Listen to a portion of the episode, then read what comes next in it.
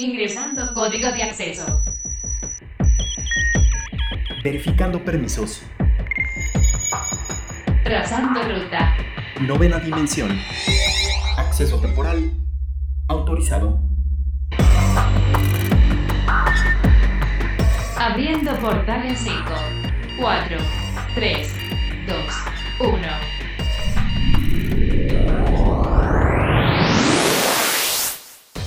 Hoy en la novena dimensión, estos son los datos que tienes que saber. Ghost of Tsushima Legends y los DLCs. Entrevista con Clint Hawking, director creativo de Watch Dogs Legion. Atari Mini Pong. Películas basadas en videojuegos. Hola, ¿qué tal? Bienvenidos a la novena dimensión. Yo soy Carmen y me acompaña en cabina Ryuk. ¿Cómo estás, Ryuk? Hola, Car, ¿cómo estás? Muy bien, un placer saludarlos nuevamente. Recuerden que nos pueden escribir al hashtag novena dimensión o a nuestro Twitter que es arroba carpam13 y arroba Ryuk1505. Portal. Y el pasado 16 de octubre tuvimos un estreno muy esperado del cual ya les habíamos comentado, que es Ghost of Tsushima Legends. Este nuevo pack de expansión, este nuevo formato que nos trae este gran juego de Soccer Punch, Ghost of Tsushima, que es totalmente para jugar en línea y es un modo multijugador. Car, ¿ya tuviste la oportunidad de revisarlo, de jugarlo? Pues sí, yo estuve viendo un poquito los aspectos y todo lo nuevo que nos trae este juego de Ghost of Tsushima y la verdad es que de inicio a mí me sorprendió que sacaran un DLC tan rápido porque podemos decir que casi casi al momento del estreno ya nos venían ofreciendo toda esta paquetería del DLC con, con estas pues pues leyendas, ¿no? Muy míticas de la cultura japonesa y pues es por esto que está basado en todas estas en estos pues fantasmas y mitos que tienen. La verdad es que además de los increíbles gráficos que tienen, la jugabilidad y la oportunidad que te da de jugar con otras personas y pues con tus amigos, creo que es muy buena, muy buena idea y sobre todo la sinergia que tienen estos personajes que nos trae el DLC.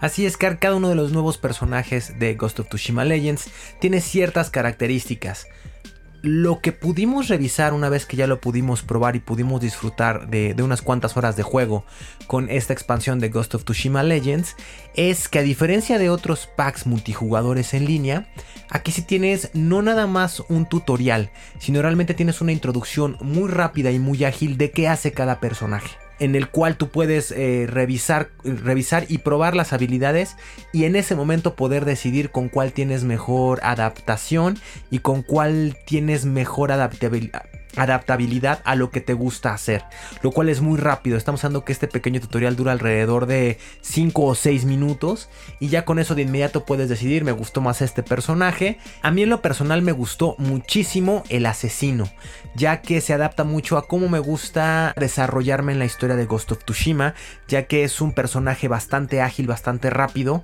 y que le gusta mucho el acecho y atacar por sorpresa. Eso va muy bien con mi estilo de juego, pero también tenemos obviamente el el, personaje que le gusta atacar a distancia. Tenemos obviamente el samurai y tenemos eh, otro tipo de personaje que también es muy interesante verlos. Disfrútenlos, dense un tiempo de jugar con todos hasta decidir correctamente cuál es el que mejor les acomoda. También me gustó mucho que tenemos no solamente una, una modalidad multijugador de cuatro players en línea, sino también el modo historia se puede desarrollar con solamente dos jugadores, lo cual es algo muy bueno porque a lo mejor tú solamente tienes un amigo al que le gusta jugar Ghost of Tsushima contigo y puedes disfrutar y pasar todos estos niveles de juego para poder conocer más estas leyendas ocultas de Ghost of Tsushima Legends.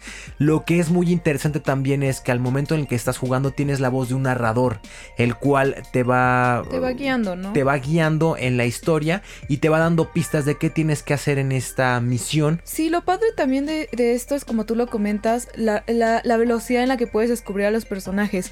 Hay muchos juegos que resultan muy tediosos en el momento en el que te presentan el tutorial, porque el tutorial es totalmente ajeno al juego, no es nada más una parte en la que te van explicando los controles, que conozcas el personaje, que conozcas, no sé, quizás la jugabilidad, pero que una vez que termine el tutorial, y muchas veces son tutoriales bastante largos de pues casi media hora, ya te permite empezar a jugar el juego. Lo que me gusta de este les es que rápido, pum, conoces a tus personajes, eliges y bye. Lo importante aquí es que tú elijas el personaje que más se adapte a tu forma de juego y lo que está padre es eso, ¿no? Que al momento de tú jugar con otras personas o con tus amigos puedan hacer una gran sinergia como sumando sus, sus capacidades y sus habilidades dependiendo del personaje que tengan. Como que te permite hacer un juego mucho más, pues no sé, pensado, digamos, con una estrategia diferente a comparación de, pues, el juego original que conocemos de Ghost of Tsushima. Claro, Car, además de que también tenemos un modo supervivencia que está buenísimo, donde literal tienes que sobrevivir 15 asaltos defendiendo un, un área de territorio. Entonces te llegan alrededor de 15 oleadas de enemigos y tú tienes que sobrevivir. Obviamente conforme va vas creciendo de nivel en la historia, obviamente esto es mucho más complicado. Y también, obviamente, junto con este DLC, también nos llegaron un nuevo pack de nuevos trofeos, de nuevos logros que puedes hacer tanto en el modo en línea, como también te vienen dos nuevos trofeos en la partida normal del modo historia, que son dos nuevos trofeos para poder eh, terminar el, el nivel o la historia de Ghost of Tsushima en un modo más difícil o lo que conocemos como juego más. En este caso este DLC fue de forma gratuita. Yo no sé a ver en el futuro qué nos espera para Ghost of Tsushima, porque siento yo que quizás lanzaron este DLC muy rápido, ¿no? De pronto apenas muchos estamos como iniciando a conocer el juego, muchas otras personas de pronto todavía ni siquiera lo habían comprado, todavía no tenían este acercamiento y de pronto, pum, ya tienes como un DLC. No sé, igual ahí de pronto creo que más bien con todos los retrasos que ha habido dentro de videojuegos, más bien se sumó, porque como sabemos este DLC pues habla de pues fantasmas, de mitologías, de leyendas y creo que sí lo tenían pensado para lanzarlo en estas fechas importantes a nivel mundial que pues es tanto Halloween como acá en México Día de Muertos, ¿no? Entonces creo que este DLC se adapta a la fecha, pero sí siento que se apresuraron mucho a sacarlo tomando en cuenta el estreno. Estoy de acuerdo contigo que fue muy rápido, Car, pero también siento que fue un gran acierto en el punto de que al menos la gente que tuvo la oportunidad de adentrarse al 100% en la historia de Ghost of Tsushima obviamente se quedó con ganas de más, ya que el juego por sí solo no te daba otras opciones para jugar, era solamente disfrutar la historia y posteriormente pues tal vez lo vuelvo a hacer en un nivel más alto, pero ni siquiera te motivaba mucho porque no había nuevos trofeos que descubrir o que desbloquear. Entonces creo que para esa gente que se quedó con hambre de más Ghost of Tsushima, cayó increíblemente bien este DLC para que podamos seguir teniendo muchas horas de juego con Ghost of Tsushima. La verdad, jueguenlo, es adictivo porque además es muy ágil, es rápido, son misiones que te llevan alrededor de entre 10 y 15 minutos dependiendo la, la dificultad en la que lo juegues.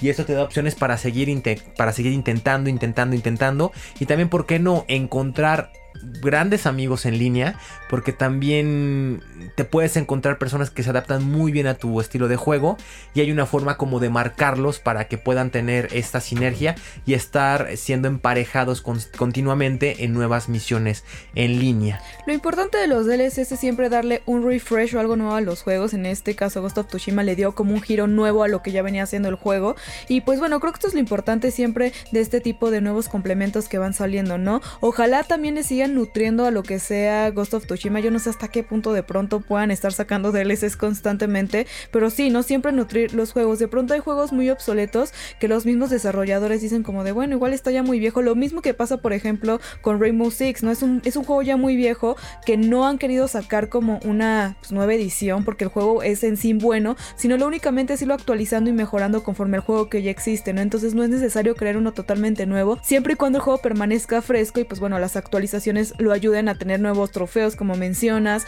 nuevas misiones, incluso nuevos personajes que refrescan siempre el juego. Creo que los DLC siempre son una gran herramienta como para no evitar tal cual crear un videojuego nuevo, pero si ya hay uno bueno, pues para qué crear otro que pues quizás no le vaya pues quedar a la par del título que ya existe, sino simplemente a veces lo único que se necesita es un refresh o algo extra que por sí mismos puedan explotar mucho más el juego, ¿no? Creo que esta es una muy buena estrategia por parte de los desarrolladores y que siempre debe tomarse en cuenta. También ah, cabe mencionar que a veces comprar DLCs es casi que comprarte un juego nuevo como fue en su caso y en su momento el de Horizon, el de Horizon Zero Dawn, que de pronto tenías que comprar el, DLC y era una era un muy buen DLC, pero costaba casi lo mismo que lo que costaba costaba un juego nuevo, ¿no? Y casi que te estabas comprando un nuevo título de Horizon, pero pues bueno, ¿no? A final de cuentas sí vale la pena, o depende también ahí tú tus gustos y el tiempo que tengas para dedicarle al juego. Pero pues bueno, siempre es bueno tener estas opciones para, para jugar y tener ahí varios detallitos dentro de los juegos. Pero por mientras vamos a hablar un poquito de Xbox, pues haciendo una recapitulación de los juegos que nos va a traer esta gran consola para sus próximas generaciones y también, ¿por qué no?, para las otras que se queden por ahí atrás o incluso para la PC. Para eso vamos a escarbar un poquito en la base de datos del robot Edgar para que nos dé esos juegos en un listado ya personalizado. Saludos viajeros.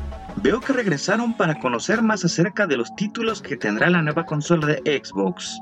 Hagamos un repaso rápido por algunos de ellos, que aunque a diferencia de PlayStation, no tendrá tantas secuelas de algunas sagas como se esperaba. En este rubro, títulos como Borderlands 3, Assassin's Creed Valhalla, Devil May Cry 5 Special Edition, Dirt 5, Forza Horizon 4, Gears of War 5, Gears Tactics, Yakuza Like a Dragon, Watch Dogs Legion, Warhammer, Chaos Bane Slayer Edition, son algunas de las secuelas más esperadas. Es importante mencionar que de tener una suscripción Gold activa, así como un Game Pass, desde el primer día se tendrá acceso a muchos de los títulos disponibles en su biblioteca, de los cuales destacan Tetris Effect Connect, Destiny 2, Beyond Light. Es de destacar que estas nuevas consolas recibirán varios títulos multiplataforma que no estarán incluidos en el servicio de suscripción digital de la marca, pero a los que se podrá tener acceso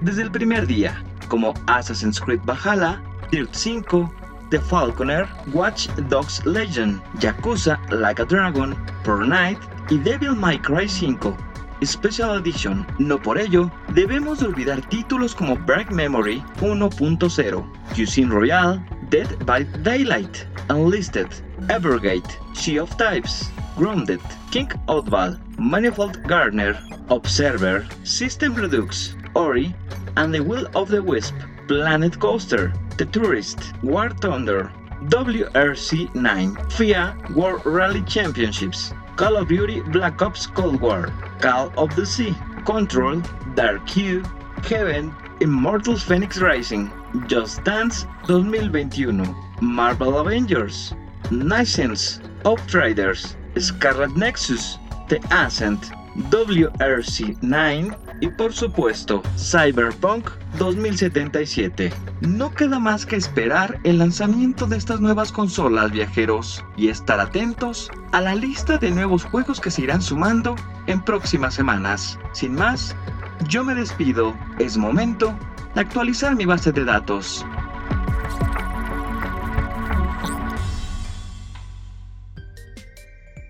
Watch Dog Legends ya está a punto de estrenarse y aquí en la novena dimensión tuvimos la oportunidad de platicar con Clint Hawking, quien es director creativo de este juego, pues para preguntarle un poquito más de ciertos detalles del juego, así que vamos a escuchar qué nos dijo al respecto. Hi Clint, how are you? I'm good, Carmen. Thank you. How are you? I'm fine. It's a pleasure to me to talk with you about this game that here in Mexico the people are excited to receive this new game of Watch Dogs Legion. In this game, we will play in a futuristic London that is something different about the other two games of Watch Dogs, and also in Ubisoft, we know that Assassin's Creed Syndicate takes place in London and Valhalla will take place near London. So tell me, why you decide that Watch Dogs Legion take place in London? I think um, you know, we chose London for a couple of reasons. One, I think um, the first two Watch Dogs games were both set in the United States, but but thematically, you know the themes of watchdogs um, themes of like you know um, the distribution of, of technology and wealth and and you know political and economic power um, um some of the themes of uh, privacy and and technology. These kinds of themes um, are are really global themes and they're you know increasingly relevant around the world not just in America. And I think we we you know wanted to make sure we were drawing attention to that idea that these are global uh, concepts that that we need to think about maybe in a more global way. So we wanted to choose a city that was you know somewhere else in the world, um, and then I think. At the same time, we were talking about our play as anyone innovation and the idea that you'd be able to play as all of these different characters and, um, you know, old people, young people, people of different ethnicities and backgrounds. And we had a short list of, you know, eight or 10 or 12 cities that we were discussing um, and once we decided we were going to go ahead with our Play as Anyone innovation, we realized that it would be just better. Uh, it would be a better experience if the anyone in question was a very diverse population um, instead of uh, a city where the population might be much more homogenous. Um, and so London is one of the most diverse cities in the world, maybe the most diverse city in the world. People from 180 nationalities live there. Over 300 languages are spoken in London. Uh, so uh, in order to really make the most of play as anyone, we wanted to choose a city where where we'd be where we'd be able to take best advantage of it. And so that's why London kind of rose to the top top and won out in the end. Wow, that's great. I think anybody can feel identified in the game with the multiculturalism or enjoy the architecture of London. Something new in the game is that you can recruit any character in the game with different abilities, but how many characters we will be able to recruit? So in the game, you can have up to 40 people on your team, um, and we we chose that limit um, and we've never seen anybody in playtest uh, get get close to that limit. Usually people you know recruit 12 15 20 people on their team. Um, uh, 40 was a limit because we do you know we we don't uh, the people aren't all authored they're generated on demand and then they are be, then they become persistent in the game world. And so for every person that we create there's actually that that you that you um, add to your contacts list or that you focus on that gets upres, there's actually about five or six other people um, that get automatically created, and then those people also end up having relationships. So what what ends up happening is if you have uh, if you fill up your contacts and you have you know 40 people that you're tracking there's actually several hundred people in the world that are being uh, that are all interconnected and all their relationships are being tracked. And so uh, you know we we keep it to that limit so that we can so that we can manage the complexity of it because it's it's there's quite a lot going on. So tell me clint all these characters you can recruit will be part of the history or they will only give to your principal character some help? So i mean the characters that you recruit are they are the heroes of your story, right? There isn't a there isn't a main character who goes into the cutscenes. When you recruit someone, you know, and you go and you know, for example, meet the the whistleblower who's going to give you you know information about the intelligence organization that's uh, you know tracking people and and and rounding them up or whatever. Um, whoever you go to that meeting with is going to you know go into a cutscene and it could be a little old lady or it could be some you know you know cool bare knuckle boxer guy and the scene is going to be different and the you're going to have a AAA narrative cutscene like you would in any other game but it's just we don't know who the hero is going to be we don't know what dialogue they're going to say it could be anyone that you've chosen also, with all these new characters, we can see Darcy. That is a new character that is inspired in Assassin's Creed. Tell us more about this crossover. I think um, I think uh, a lot of people have been um, uh, speculating that there's some kind of overlap between the Watchdogs and Assassin's Creed universes. And while our crossover isn't part of Assassin's Creed canon, it's something we wanted to do for fun. Um, you know, we um, we we really we're we're all big fans of Assassin's Creed, and we think it would be great to be able to run around modern London uh, as an assassin. And there's you know interesting ideas about technology and and and virtual realities and augmented realities that kind of overlap in Assassin's Creed, you know, futuristic parts of it, and also you know like um, you know one of the um, the team in, in Quebec that made uh, Assassin's Creed Syndicate, they were so helpful to us. They gave us their all of their models and all of their assets, um, and that really helped us bootstrap the creation of our London. We, uh, you know, we had to rebuild a lot of them, obviously, because metrics and different things are different. But like, it, you know, having a finished Westminster Cathedral, for example, um, or Westminster Abbey, for example, is a is a huge um, amount of work that you know allowed us to really focus on the innovations in our game by giving us a big head start. And so you know we wanted to kind of show our appreciation for the support they gave us by you know uh, having a crossover that would you know that would you know reflect their game too. So about the Spider-Bot Arena, why did you decide to create this new type of minigame inside Watch Dogs? Do we can receive extra rewards playing this mode, or is just a new kind of game? So um, it's it's there's a few reasons why we why we pursued Spider-Bot Arena. Um, um, first of all, someone put a gun on a spider bot and it was really fun. and so we thought it'd be fun to be able to use that somehow. But um, secondly, um, you know, we wanted to have a really robust online and live experience, and often PvP is a part of that. Um, and but we didn't want to start with a PvP using your characters because it's a game where it's a game that's really about people working together and you know you know getting to understand your neighbor and cooperate with them. We really wanted our focus at the launch of online to be more about co-op and playing together and expressing with your characters your your ideas. So we wanted what we wanted to have a PvP mode that wasn't you shooting other people's characters. And so, you know, with the cool spider bot and how fun it was to like run around and play these spider bots, we thought that's a good way for us to have a PvP experience um, as a mode without like that, you know, initial my character is going to kill your character kind of uh, vibe. So, Clint, thank you very much for this interview. We are excited to play this game and discover all this new stuff in there. That's great. Thank you very much. I really appreciate it. La verdad fue un honor tener a Clint y poder platicar con él más a detalle sobre este juego que diseñó y que trae nuevas cosas y nuevos detalles a comparación de los otros dos títulos anteriores. La verdad promete mucho este juego, así que si ustedes ya venían siguiendo la saga, denle una oportunidad y vean la nueva forma de juego que tiene este título porque de verdad creo que es una forma muy innovadora de recrear este título. Novena dimensión. Circuitos y transistores.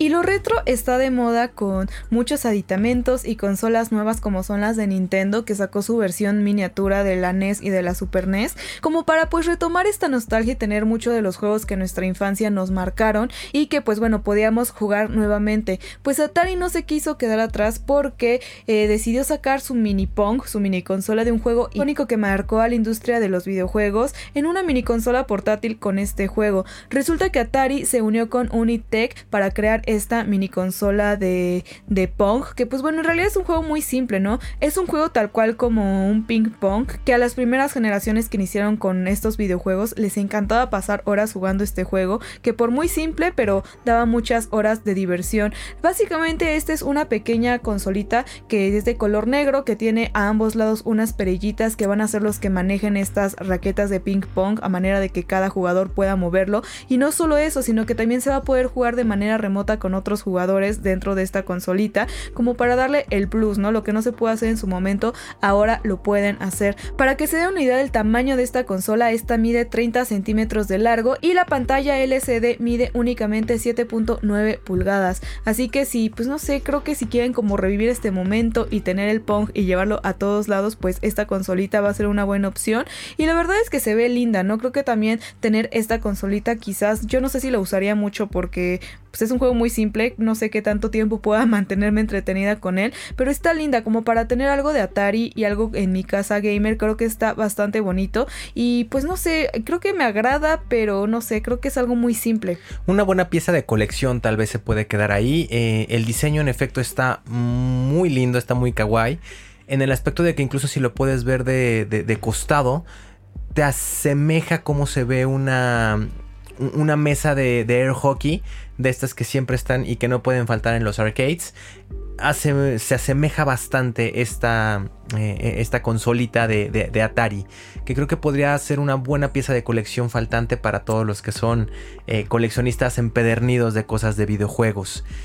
Nos siguen sorprendiendo cosas retro. Obviamente estamos en una época muy nostálgica hablando de videojuegos, ¿no? Ya tuvimos con Nintendo cuando sacó sus versiones mini. PlayStation también entró. PlayStation también entró en esto con su versión mini del PlayStation 1, que tuvo bastantes malas críticas, eh, seamos sinceros, y que no tuvo el éxito que sí tuvieron las mini consolas, por ejemplo, de Nintendo, ¿no? Que sacó su versión mini del, del, del NES y sacó su versión mini también del Super NES. Yo siento que PlayStation de pronto se sintió presionado como pues también recordando históricamente esta competencia y esta dualidad que hubo tanto con Nintendo y PlayStation, pues bueno, no, pues el PlayStation también llegó a competir directamente con Nintendo y pues siento que quizás se sintió un poco presionado en el aspecto de que, oye, Nintendo ya sacó dos mini consolas, yo tengo que entrarle, pero pues bueno, no le salió bien la jugada, quizás por presionarse su consola tuvo ciertos errores que a muchas personas no les pareció, como, pues oye, dude, es una consola retro que se me está trabando, se sobrecalienta, pues no tiene sentido, ¿sabes? O sea, como porque esperarías algo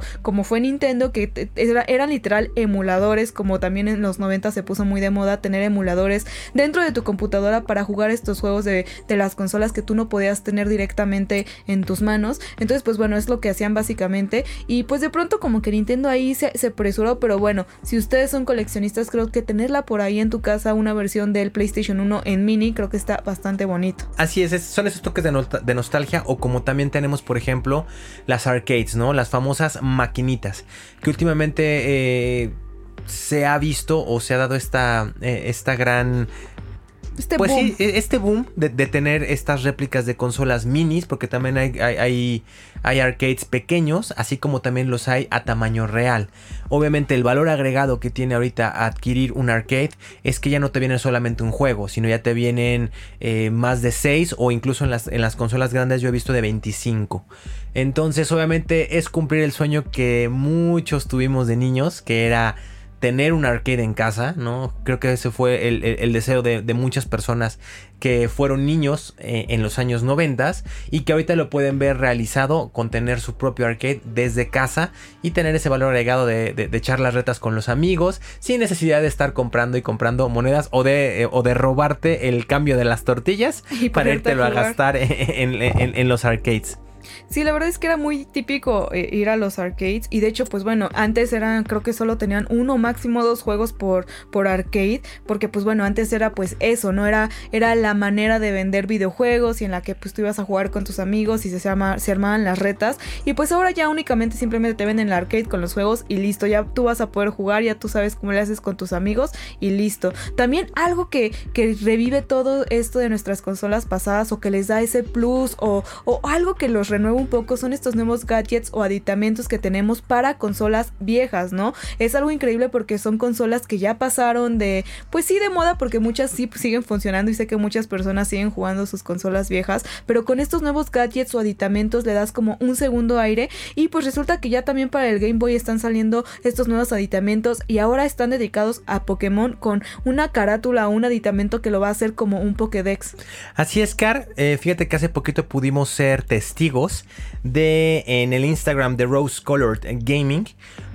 Pudimos ver una fotografía de un aditamento, un gadget, para poder convertir un Game Boy Advance en una Pokédex.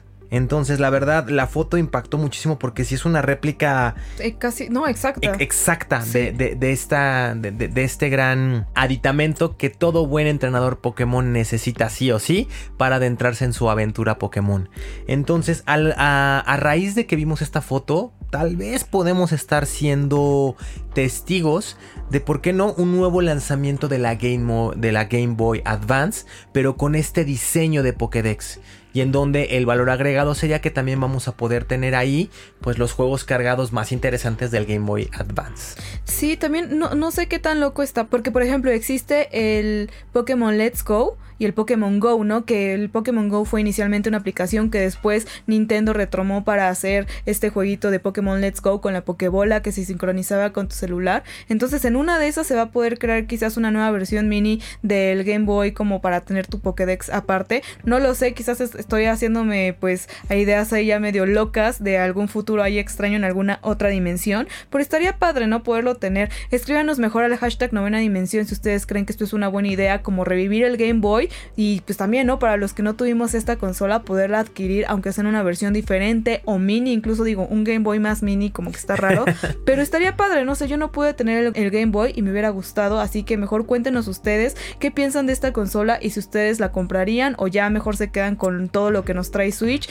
y los nuevos temas y los nuevos juegos que han salido para esta consola. Y estas consolas, aunque pues ya tienen sus años, siguen jalando con todo. Sin embargo, las consolas de nueva generación siguen innovando y nos siguen entregando todas sus mejoras tecnológicas como para ver una evolución y poder jugar de una mejor manera. Resulta que los aliens de Cápsula Geek nos van a platicar un poco más al respecto de la refrigeración inteligente que nos está presentando PlayStation 5 como para evitar esos detallitos que tenía el PlayStation 4 respecto al calentamiento. Así que escuchemos qué es lo que nos tienen el día de hoy.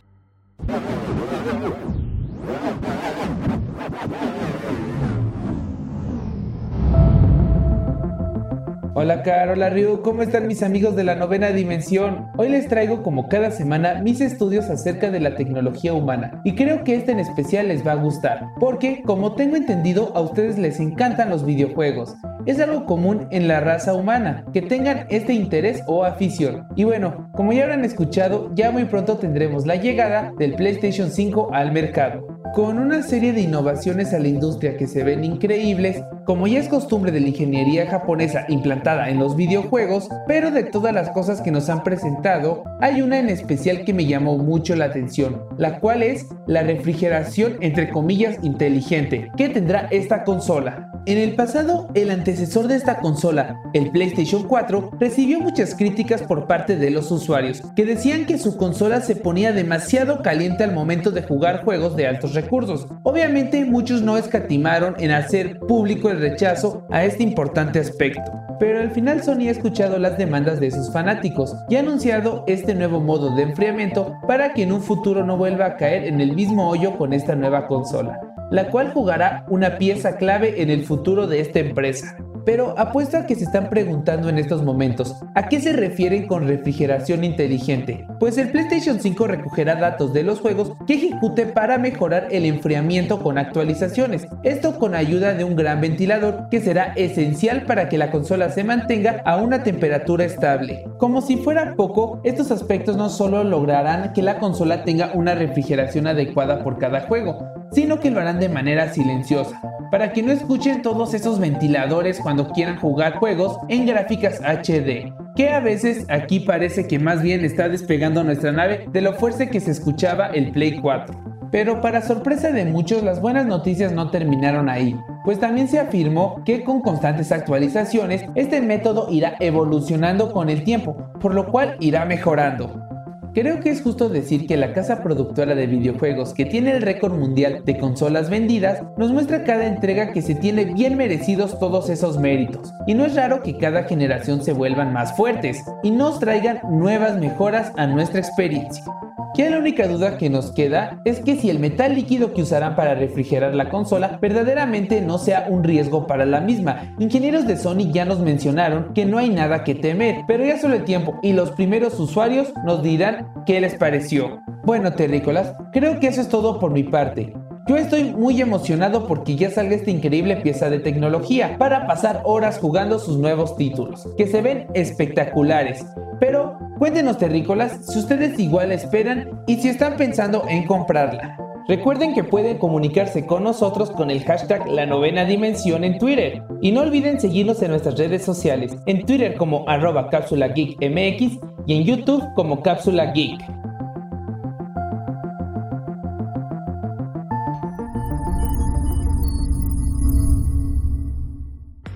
La verdad es que espero que ahora sí el PlayStation no se caliente porque sí hubo muchos usuarios que se quejaron al respecto de este calentamiento de la consola y que en muchos casos sí se les llegó a dañar. Así que con esta nueva actualización tecnológica seguramente este problema ya va a estar fulminado.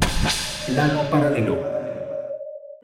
Y bueno, hace algunos días fuimos testigos de una foto que se filtró de Tom Holland como el personaje principal de una nueva película que va a estar basada en uno de los grandes títulos de PlayStation. Estamos hablando ni nada más ni nada menos que de Uncharted.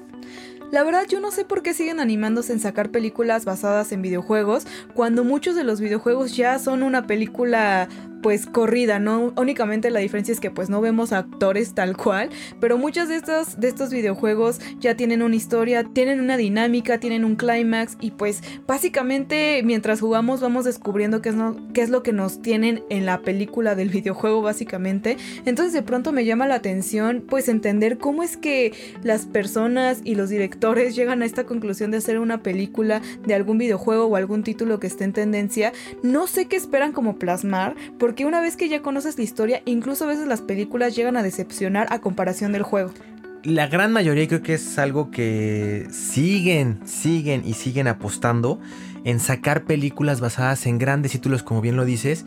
Y que seamos sinceros, Car, no es que algunas, todas han sido muy malas. Solamente por ahí a lo largo de la historia se tiene el reconocimiento de una que en cuanto a efectos especiales no es la mejor, pero al menos para los fanáticos de videojuegos sí sabemos que está muy bien adaptada a lo que es la historia. Estamos hablando de Mortal Kombat.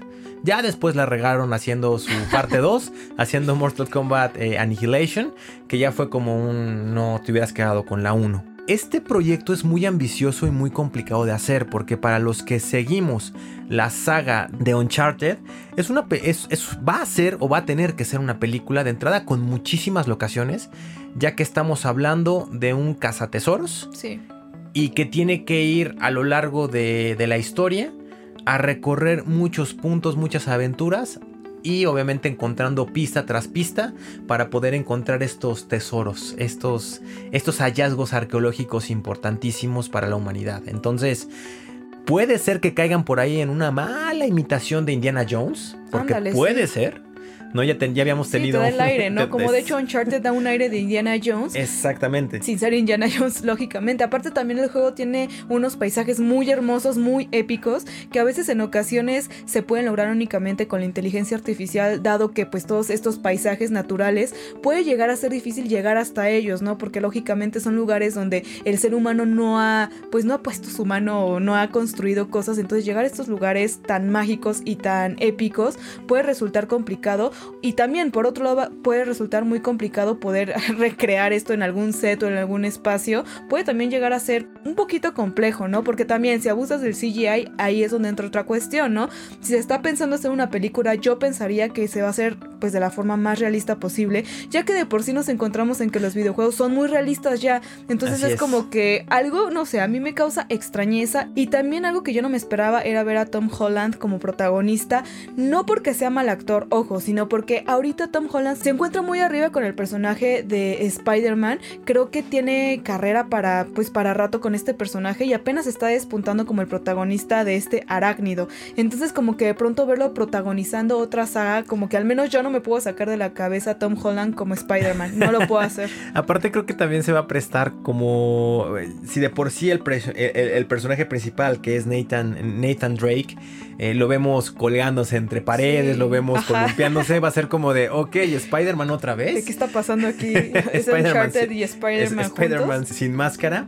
Al menos, Car, por, por el reparto, al menos el reparto creo que pinta para algo bien. Tenemos nombres como obviamente ya lo mencionaste, Tom Holland que va a, a encarnar a, a Nathan Drake. Tenemos a Mark Wahlberg que va a ser Victor Sullivan. Tenemos también a Tati Gabriel. Tenemos a Sofía Taylor Ali, Antonio Banderas y también Órale. un gran actor que es Brian Cranston, que es más conocido obviamente por ser eh, Hal en, eh, en esta gran serie que todos vimos de comedia que es Malcolm el de en medio. O en The Breaking Bad O, en Breaking Bad ya vimos que al menos capacidad actoral la tiene y de sobra. Pero esperemos que la historia y que el guion realmente le dé un, un- le haga justicia. Porque algo pasaba hace algunos años, por ejemplo, con la película de Assassin's Creed. Que mucha gente pintaba también muy bien, tenía un buen reparto.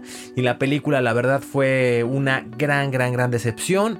No solamente para los fanáticos, sino también en taquilla fue un gran, Un fue, gran fue- bajón. fue un, fue un gran bajón.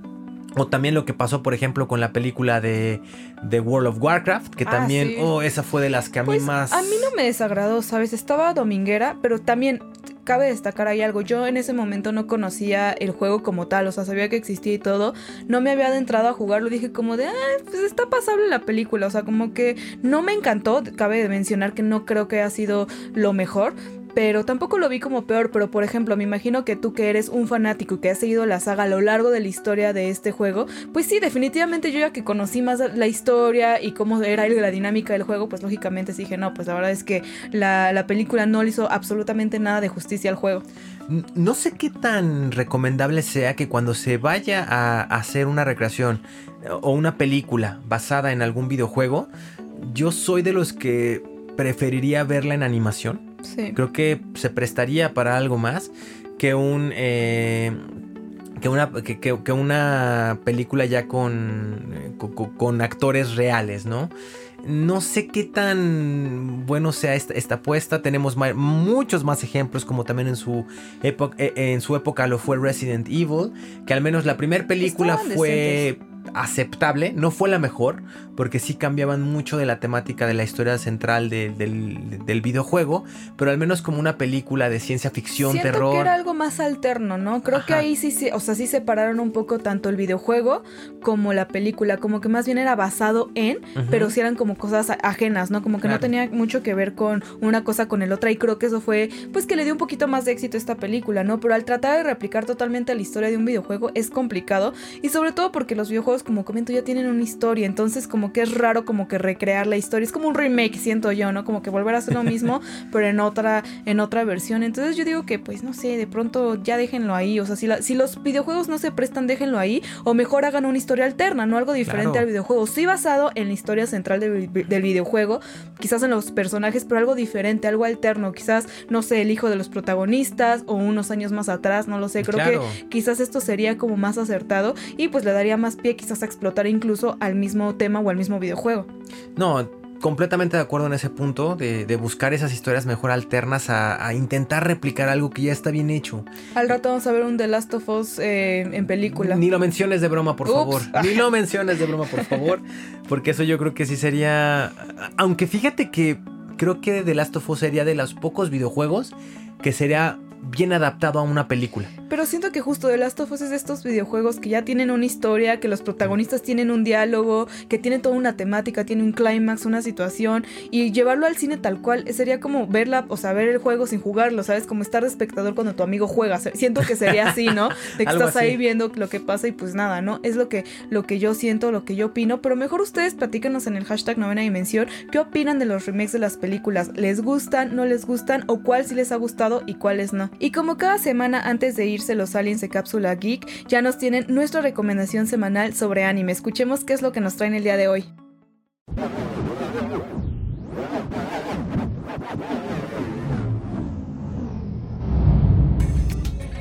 Hola Car, hola Ryu, ¿cómo están el día de hoy? Yo soy Eduardo, uno de los aliens de Cápsula Geek y para mí es un gusto enorme estar de regreso aquí en la novena dimensión. El día de hoy les traigo una recomendación de un anime que recientemente vi y me encantó. Y estoy seguro que a varios terrícolas que nos escuchan también les gustará. Su nombre es Toradora y es una serie de novelas ligeras japonesas, es decir, pequeños relatos con historias banales pero que tienen un desarrollo firme en una trama que poco a poco se va desarrollando. Esta historia trata de un grupo de jóvenes que estudian la preparatoria y los relatos empiezan con el protagonista masculino, Ryuji Takasu, quien está frustrado por tratar de verse bien al entrar a segundo año de preparatoria.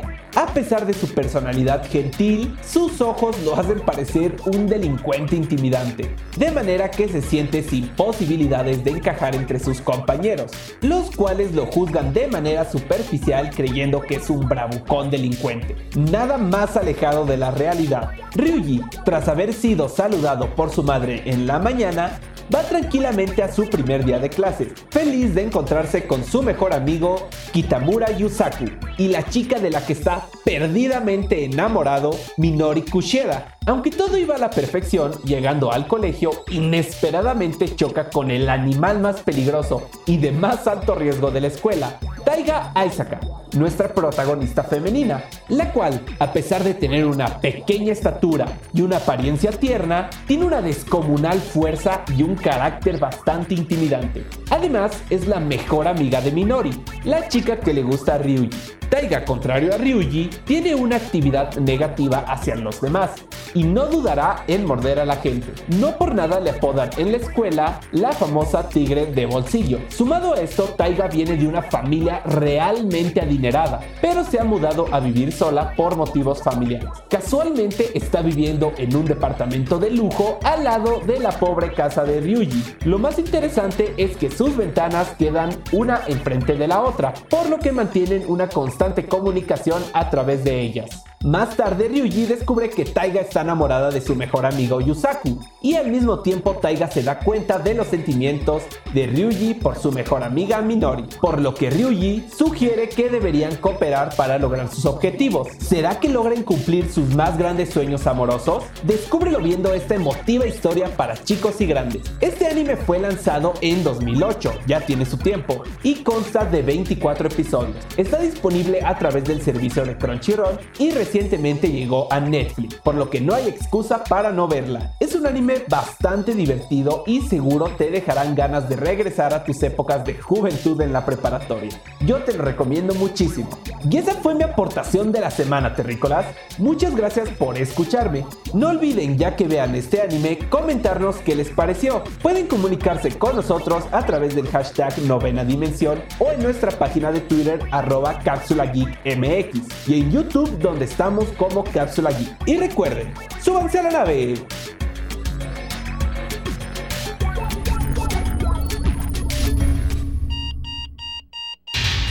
Alerta de acceso. Alerta de acceso. Novena dimensión. Novena dimensión. Alerta de acceso. Alerta de acceso. Acceso temporal. El portal está comenzando a sonar y eso quiere decir que ya está por cerrarse. Nosotros nos escuchamos mañana en punto de las 6:10 de la mañana. Bye. 3, 2, 1. Cerrando portal. Novena dimensión.